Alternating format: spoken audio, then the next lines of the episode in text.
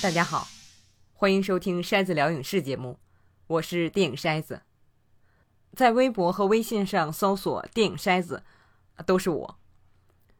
今天我们继续来聊获得今年奥斯卡各项提名的影片。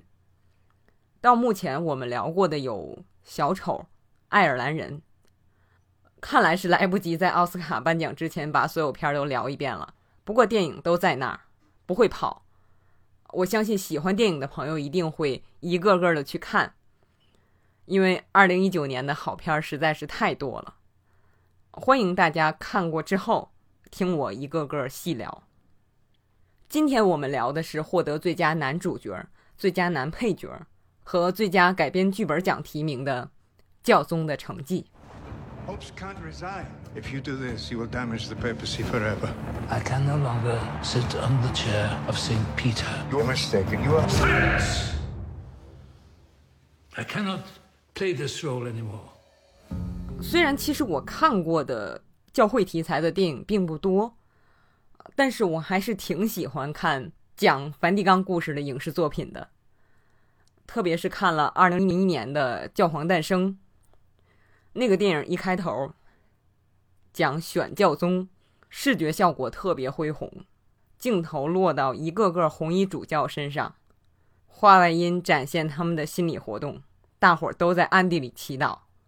别选我，别选我！当时我就震惊了，哎呦，还能这样演！后来 HBO 的电视剧《年轻的教宗》更让人大开眼界。那个剧可以说是对教会的颠覆性解读，无论是对梵蒂冈的文化还是政治。现在这个剧在播第二集，叫《新教宗》，因为又出来一个教宗。就是说，那个剧里边，现在也是两个教宗并存，明显是受了现实中两个教宗并存的影响。我觉得教会的这个题材好看，有这么几方面的原因。一方面是由于梵蒂冈的神秘，教会里边有很多事是不让外界知道的，所以当艺术作品讲述的时候。它就有足够的想象空间。比如，你要展现政府腐败，在电影里设定一个国家，很可能那个国家就会站出来说：“你这里不准确，那儿瞎编什么的。”但是梵蒂冈很多时候，我不让你知道我这里边是怎么回事儿，编吧，反正是假的。再有，就是这个题材的艺术作品，它有一种天然的，你说碰撞也好，矛盾也好。比如，你看他们穿着最传统的服装，同时又用着最先进的科技设备，说是教皇，但他们选举的方式又是一种相对民主的形式，大家投票，甚至经常是一轮选不出来，再选一轮，十几轮也是有的。人们就在外面等那个信号，烟筒冒白烟，就像我们今天聊的这个电影里边。有一句台词说：“天主一直是通过向世界呈现下一任教宗，来改正上一任教宗的错误。”所以我觉得这种碰撞也好，矛盾也好，很有意思。第三个吸引人的原因，就是它能够满足人们去表达对社会现实的某种不满。好多政府都是嘴上一套，背地里一套。但是到了梵蒂冈这儿就显得更明显。表面上是最崇高圣洁的，但暗地里腐败对人的伤害并不少。可以说是把人性中丑恶的地方拉出来给你看。第四点，也是最吸引我的，我觉得跟我喜欢监狱题材电影的原因有点像，就是。当你在被禁锢的环境里，才更能感受到自由的宝贵。梵蒂冈给人感觉有很多形式上的东西需要很严格的遵守，但是我们的人性里对自由的渴望是任何环境下都无法泯灭的。艺术作品里那种叛逆，那种为挣脱束缚的努力是非常感人的，也在给我们挣脱束缚的力量。那么上面说的教会题材影视作品的这些特点，我们下面要聊的这部《教宗的成绩》并不完全具备，因为这部片实在是太特别了。你可以说它的视角非常小，就是两个人的故事，但你也可以说它涵盖的范围非常大，绝不限于教会。好，我们下面就开始正式聊。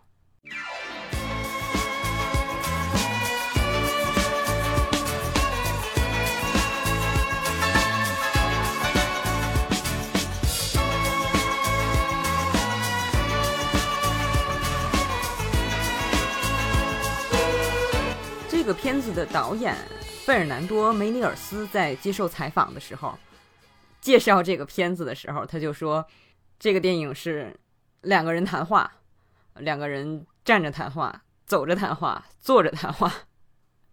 呃，这是玩笑，当然也是事实。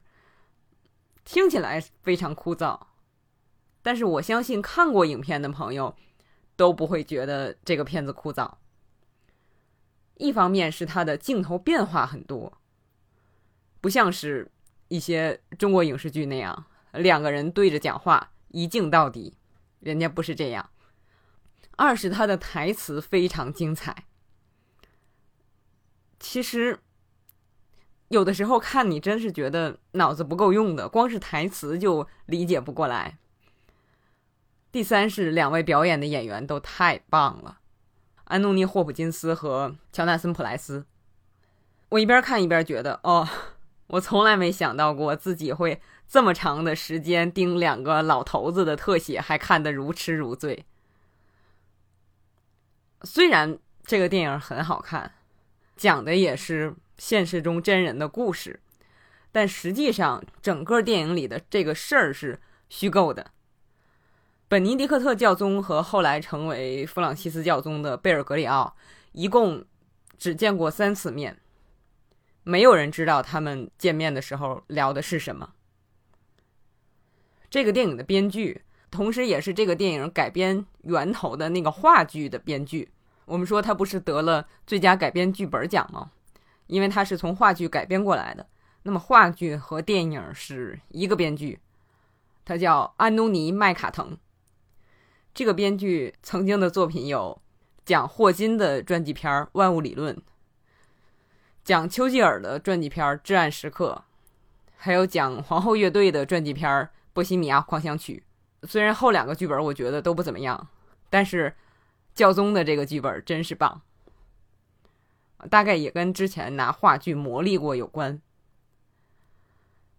话剧就叫《The Pope》，教宗。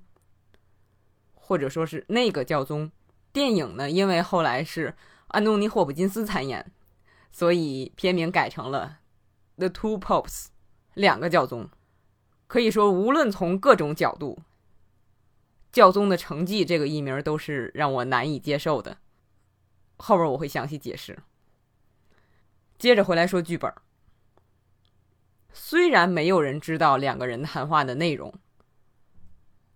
而且实际上，两个人也不是在剧情里的这种情况下谈话的。贝尔格里奥确实递交了辞呈，但是递交辞呈之后，这趟旅行是虚构的。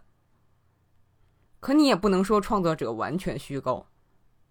他们谈话的所有内容，都是根据两个人在新闻、演讲，包括一些书里边等等公开场合讲话的记录改编的。观点没有变，包括对某些具体事件的态度，都是真实存在的。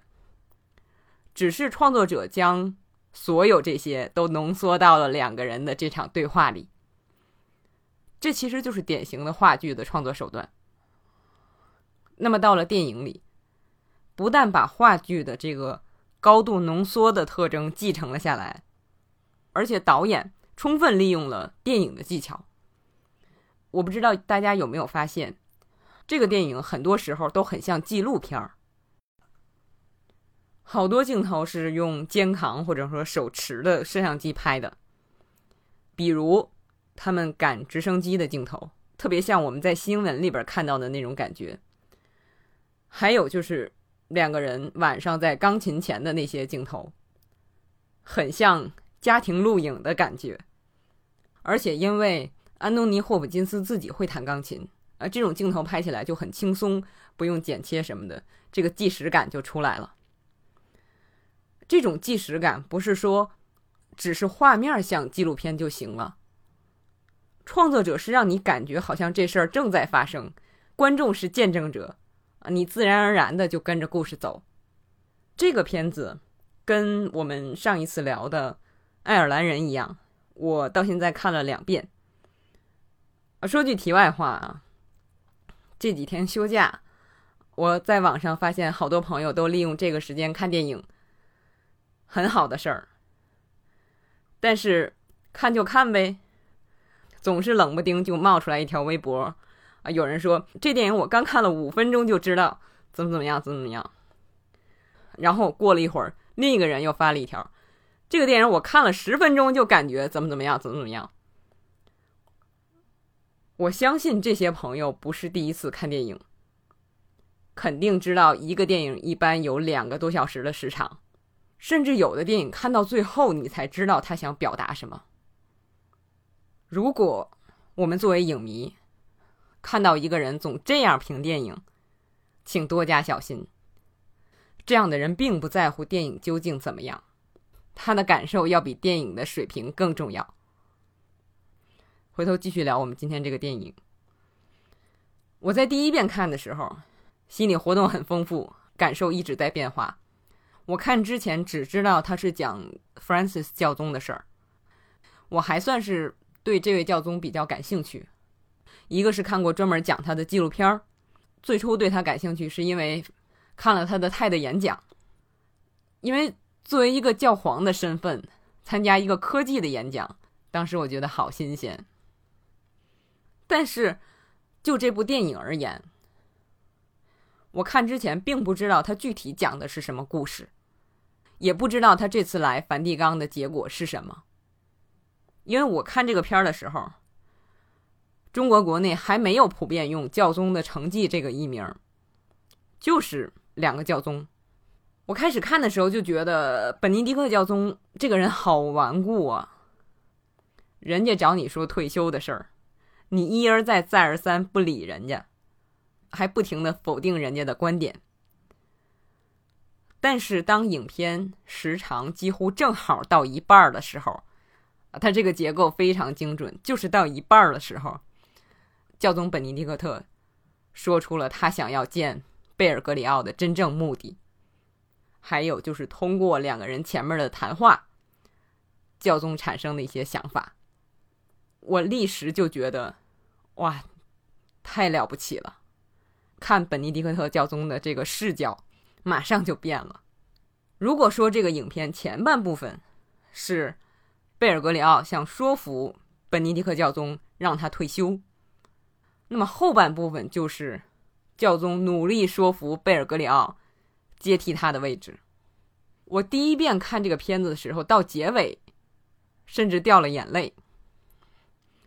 当时就觉得这样的两个人能够沟通，在当今社会来说好像是不可能的事情，而且他们的沟通竟然达到了这样的效果，实际上是在向我们展现了一种努力。和这种努力的可能，哇，这个片儿太了不起了！进而就感觉这个片子里讲的故事有多少真实性，并不是那么重要。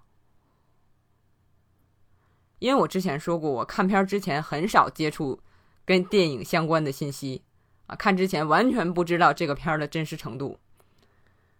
看之后我查了一下。两个人的关系确实也不像片子里表达的那么融洽。即便是退位之后，本尼迪克特教宗还发表过跟 Francis 教宗不同的观点，比如反对神职人员结婚，而且他认为猥亵儿童的问题根源不在教会，而是因为这些年西方自由主义和性解放思想的作祟，影响了教会。这些观点跟 Francis 教宗的观点显然是不同的，而且本尼迪克教宗退位的时候，明明表示他不会干预 Francis 的执政。他现在的解释是，他表达这些观点不是为了反对，而是希望能够帮助到教会。但是，就像我之前也说过，真实事件也好，文学作品也好。对电影来说，都只是素材而已。这个片子讲的就是两个理念不同的人沟通，可以是两位政客，可以是两位军人，可以是两位老师，只是电影在这里边选了两位教宗，因为编剧本身是天主教徒，他当时听说本尼迪克教宗退位的时候特别震惊，他和身边的人都猜啊，到底是为什么？他有一定的途径知道一点内情，但主要还是看新闻，然后就根据这些编了一个故事。导演费尔南多·梅里尔斯是巴西人，啊，之前拍过《上帝之城》《不朽的园丁》。他在这个电影项目定下来之后，还真见过 Francis 教宗，就是那种很常见的，大家排着队，一个个见教宗的那种场合。他抓住仅有的一点时间，跟 Francis 教宗说：“，我再拍一部讲你的电影。”他说教宗 couldn't care less，根本就没当回事儿，顺口答应：“好好好。”这真是一种真实事件改编作品的极佳状态。被改编的人根本不在乎，不会因为哪点地方不满意让你改，或者跟媒体抱怨什么的。而拍摄方也不需要原型的帮助，Netflix 有钱，自己搭了西斯廷教堂的景，相当壮观。正是教会的这种不在乎，才是真正的自信，使影片有了充分的自由发挥的空间，让这个电影完成了一种探索和对探索结果的呈现。探索的就是。理念完全不同的两个人之间沟通的可能，因为这个电影是这样的主题，所以我非常反对“教宗的成绩”这个艺名。一方面，我前面说了，这是剧透。你现在看片名就知道，哦，这片子讲的是接班儿，明明可以让观众在看之前不知道是怎么回事儿，毕竟现实中也没有这个事儿。而且两个人是平等的，观念有天壤之别，除了时间上并不存在成绩的关系，很容易造成曲解。再说，这个片子强调的是两个人的沟通，而且它本来的名字直译就是两个教宗，还有比这个翻译更简单的吗？直译大家会看不明白吗？教宗的成绩，抖什么机灵呢？前面说的是我看第一遍时的感受，还有就是看过之后搜集的一些相关的资料。我在看第二遍的时候就更注重细节的东西了，尤其是两个人的谈话内容。实际上就是因为已经看过一遍，明白了这个片子究竟在说什么之后。来观察创作者是怎么支撑这个主旨的，也就是看这两个人究竟有多么不同，以及他们为什么能够沟通。首先，从贝尔格里奥的角度来看，最重要的是不被情绪左右，时刻知道自己沟通的目标是什么。当两个人的地位一个高一个低的时候，地位低的那个人。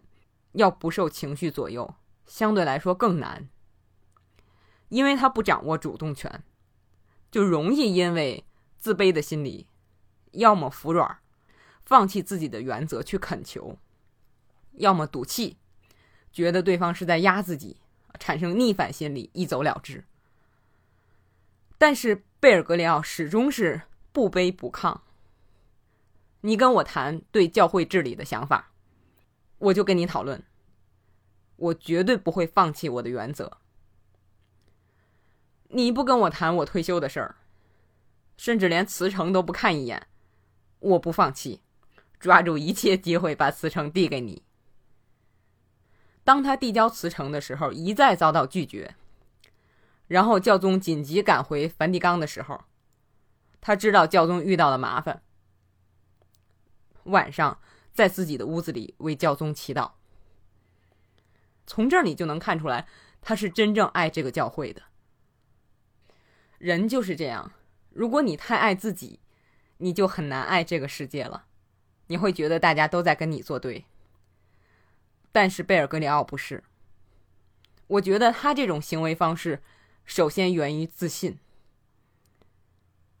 这种自信来源于对世界的认知，知道每个人都是不同的，自己和别人的想法不一样是很正常的，别人不按自己这么想也是很正常的。这种自信也来源于好奇心。既然我们不一样，了解这种不同是很大的乐趣，而不是要求别人变得和自己一样。这个片子里不止一次强调了倾听，说倾听是最难的事儿，因为我们往往很难摆脱情绪的影响，听着听着就忘了自己本来的目的，影响了对目标的执行。而你越不自信，越缺乏安全感，就越容易被情绪左右，失去倾听的能力。这样一来，做事就越不顺利，然后就产生了更多的不自信和挫败的情绪，形成恶性循环。我去年密切关注了一年的美国民主党初选，正反两方面的例子都看了太多。刚才说的这种规律，对一个人来说是这样，对一个群体来说也如此。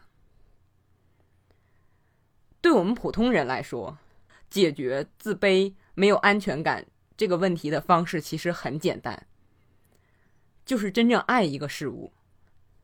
像这个片子里，你爱上帝也好，包括你爱电影也好，爱文学也好，你爱的这个事物就能成为你观察这个世界的一个透镜。你会发现人世间太大了，每个人都是不一样的，大家想的不一样很正常，这才是值得我们感受的地方。我没有必要去扭曲自己，满足任何一个人，就像别人没有必要为了满足我而改变自己一样。让你变得脆弱的所谓的自尊，往往是阻碍你感受这个世界的。回到我们的剧情，所以我觉得贝尔格里奥的自信，首先是来自他的大爱。他爱这个世界，不会为别人对自己的态度大惊小怪。当然，这也是有背后原因的，后面我们还会说到。下面从本尼迪克特教宗的角度来看，他让我非常感动的是，他没有把跟自己观点不同的人视为绝对的坏人，或者说视为愚蠢的人。这个在他的地位上是很难的。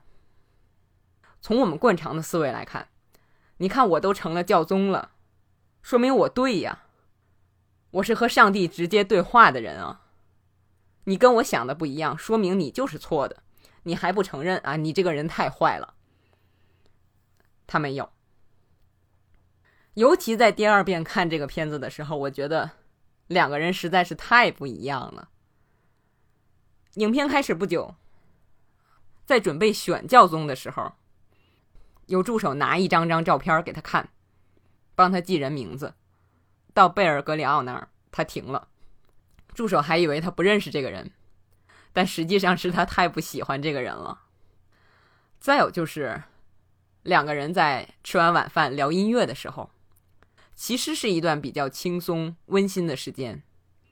但是你仔细听两个人的对话，完全说不到一块儿去。他说的他不知道，他说的他不知道，就就连人类共通的音乐艺术，两个人之间都没有任何共同语言。他们在体育上也是。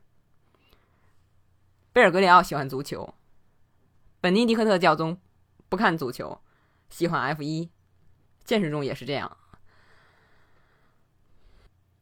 他们在这些边边样样的领域都有着天壤之别，对教会的理念上更是有着巨大的差异。教宗是死硬的保守派，贝尔格里奥是积极的自由派。但即便如此，在经过一段时间的交流之后，教宗意识到，贝尔格里奥这人其实挺好的。他还把自己的菜品分享给他，让他吃跟自己吃了一样的食物。啊，当然，天主教里边分享食物也是有重要意义的啊，哪怕那个土豆丸子贝尔格里奥不爱吃。首先，教宗这种面对面谈话的努力就很让人感动。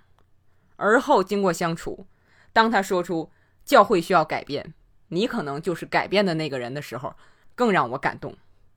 这证明他是真爱教会的，这种爱胜过爱自己。这同样也是大爱。两个人为什么都能有大爱？原因当然是很复杂的，但是这个片子里边呈现出来的一点就是，他们都能从自己犯下的错误中。学到东西，这个同样很难。两个人都经历过独裁政府。贝尔格里奥在阿根廷独裁政府掌权的时候是国家的首席神职人员。这个电影在阿根廷放映的时候，阿根廷的观众表示很高兴，电影记录了国家的那段历史。片子里边演年轻的贝尔格里奥神父的演员是真正的阿根廷人。贝尔格里奥那时候跟军政府有交往，为的是保护教会，这个是可以理解的。啊，当时在他那个位置上这么做，不能说是完全错误的选择。但是在对那两个牧师的态度上，他的做法是错的，明显是被个人的情绪左右，因为他们不服从他的命令，伤了他的自尊。用我们白话说就是。不给上级面子，那时候的他觉得自己的自尊是更重要的，甚至高于别人的安危。我求你关了项目，你不答应，敬酒不吃吃罚酒，我取消你的教会资格。结果两个人失去了教会的保护，被军政府抓去关押拷打。这时候贝尔格里奥后悔了，想救人也晚了。这个教训对他来说是非常深刻的。后来，当他被流放，在偏远的教区长时间的反省之后，电影表现他觉醒的手段之一，就是训练孩子们踢足球，让孩子们互相配合，其实是暗示贝尔格里奥明白了，不应该以自己为中心。这也就是我们前面说的，他心中形成大爱的一个关键，把自己放低，甚至放空，这才能让整个世界进来。他自己也说，在那期间，我听了很多忏悔，我学会了倾听。贝尔格里奥在经过反省之后，成了坚定的自由派，从此坚持不懈的为促进平等和消除贫困而努力，直到今天。那本尼迪克特教宗呢？电影里两次有民众叫他纳粹，我一开始看的时候以为啊。德国人，保守派，啊，他们不喜欢他，所以就扣帽子呗。但是当我看了《时代周刊》那篇文章的时候，吓了一跳。这位教宗他原来的名字叫约瑟夫，一九二七年生人。他青少年时期是纳粹掌权的时候，十四岁的时候加入了希特勒青年团。那时候基本到了年龄，你都要加入。希特勒青年团这个组织，我发现最近经常遇到。一个是德国的电视剧集《战争和我》，第一集讲的就是一个小孩儿想加入希特勒青年团，父亲不同意，孩子伪造父亲的签名也要加入。再有就是获得了多项奥斯卡提名的电影《悄悄兔》，那孩子也是啊，说明那时候真的是很普遍了。在约瑟夫十六岁的时候，就是一九四三年。他被征兵啊，参加二战。作为德国飞行员接受训练。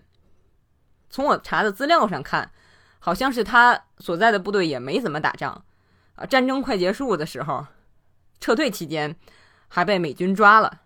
他在战俘营里待了几个月，欧战结束的时候他就被释放了啊。毕竟就是小兵嘛。当然，这个跟我们刚才说的贝尔格里奥那种情况不一样。二战的时候，他基本上是没有自主权的。但是，看了这些，我明白为什么有人管他叫纳粹了。他主要的问题还是在对教会侵犯儿童问题上的包庇。这个甚至电影也没给我们太详细的解释。他是用门外的镜头表现的，没有人知道教宗对自己包庇的行为是怎么解释的。但确定的是。他知道自己做的不够多，而且无力做出改变，所以他成了十五世纪以来首位健在便退休的教宗。每个人都会犯错，向别人承认自己错了很难，更别提为了纠正错误所做出的改变。本尼迪克特教宗和贝尔格里奥在谈话的时候，两次争论“妥协”和“改变”这两个词。我觉得特别有意思。第一次是贝尔格里奥说：“我变了。”教宗说：“你妥协了。”改变就是妥协。贝尔格里奥说：“我们的人生就是充满变化的。”第二次是教宗说自己想退休，希望贝尔格里奥接任的时候，贝尔格里奥说：“你妥协了。”教宗说：“我改变了。”我对这个话尤其有感触，是因为前一段时间正好听到一种说法，就解释为什么老年人给我们的感觉总是很固执，是因为老人怕别人说自己老。而什么会跟老联系起来？改变。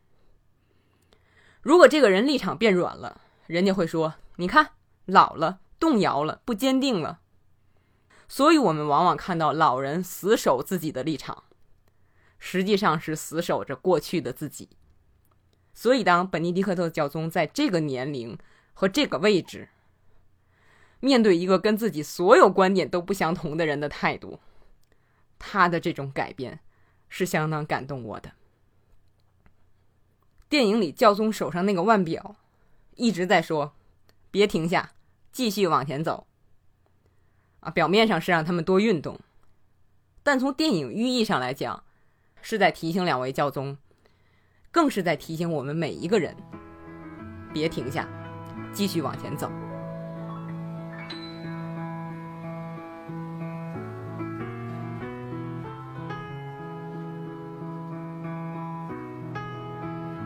好，感谢收听筛子聊影视节目，欢迎大家在苹果播客上给这个节目评分。或者是在喜马拉雅上订阅这个专辑，把它推荐给你更多的朋友。谢谢大家，我们下期节目见。